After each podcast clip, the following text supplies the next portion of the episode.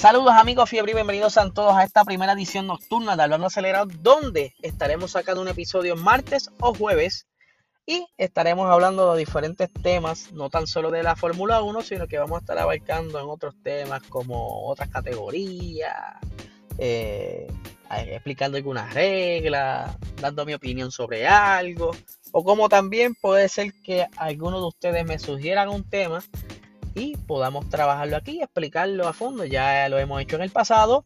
Eh, en un momento dado el señor Sly Juan me pidió que hiciera un, un episodio comparando la Fórmula 1 con la Indy y eh, lo hice a principios de este podcast. Eh, lo pueden encontrar por ahí, darle una ojeadita o escucharlo mejor porque no lo pueden ver. Así que, como les estaba diciendo, eh, vamos a estar hablando temas distintos y en este episodio especial vamos a estar hablando de un poquito de la historia de la FIA, de dónde sale, cómo surge, cuándo se fundó, todo eso. Así que vamos a arrancar. La FIA eh, inicialmente tenía otro nombre eh, un poquito complicado de mencionar, pero dice de la siguiente manera, dice que al, inicio, en 1904, se llamaba Association Internationale des Automobiles Clubs, o sea, un nombre francés, eh, como mencioné, fue fundada en 1904 en París.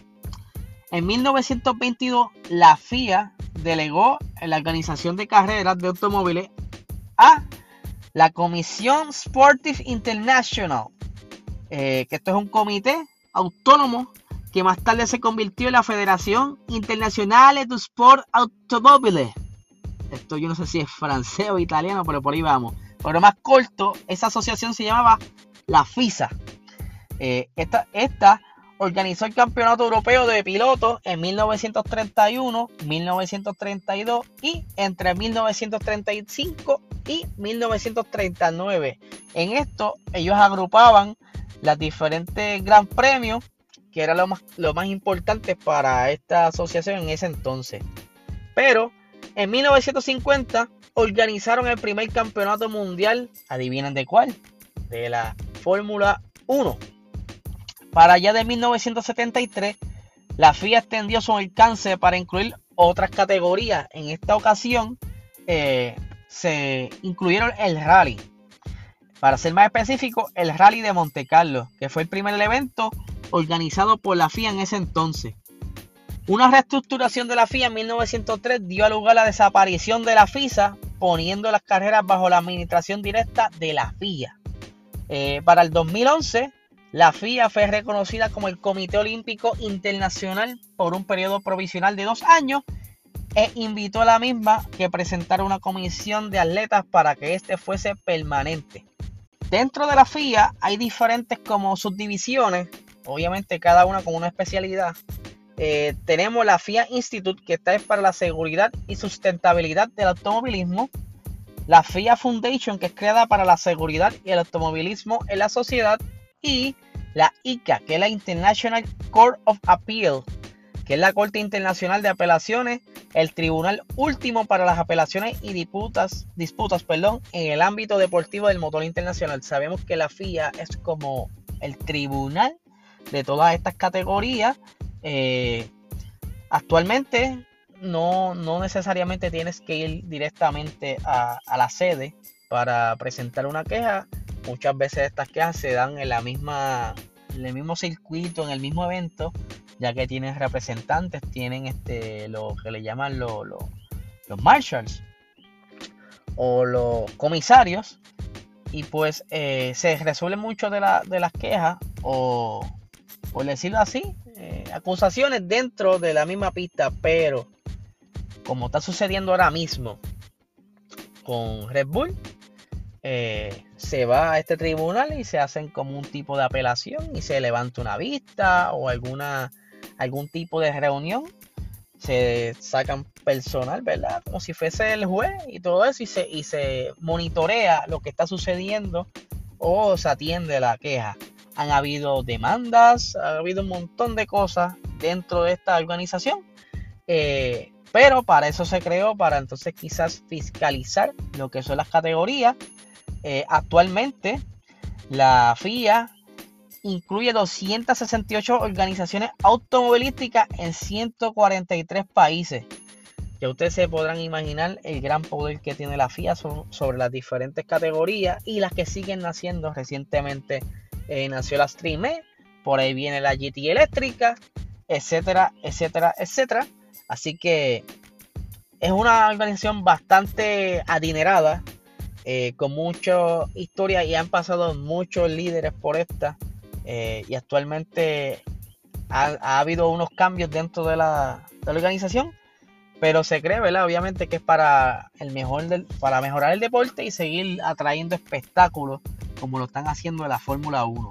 Aparte de las categorías que están bajo su sombrilla, ellos también tienen ciertas instituciones como unas ramas aparte, donde, por ejemplo, en este caso, hay una división donde se encarga de buscar alternativas, desarrollar tecnología o hacer todo lo posible para mejorar las carreteras públicas donde ellos están trabajando en los diferentes países que están bajo, bajo su sombrilla, por decirlo así, eh, para evitar o por lo menos bajar la cantidad de accidentes mortales o este, fatales eh, causados por quizás mal diseño de la carretera, eh, algo donde ellos puedan mejorar, lo están trabajando actualmente en distintos países.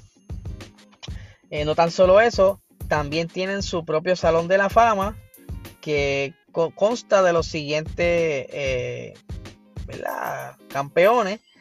Mika Hakkinen, campeón de la Fórmula 1 en 1998 y 1999. Alan Prost, cuatro veces campeón de la Fórmula 1, 1985, 86, 89 y 93.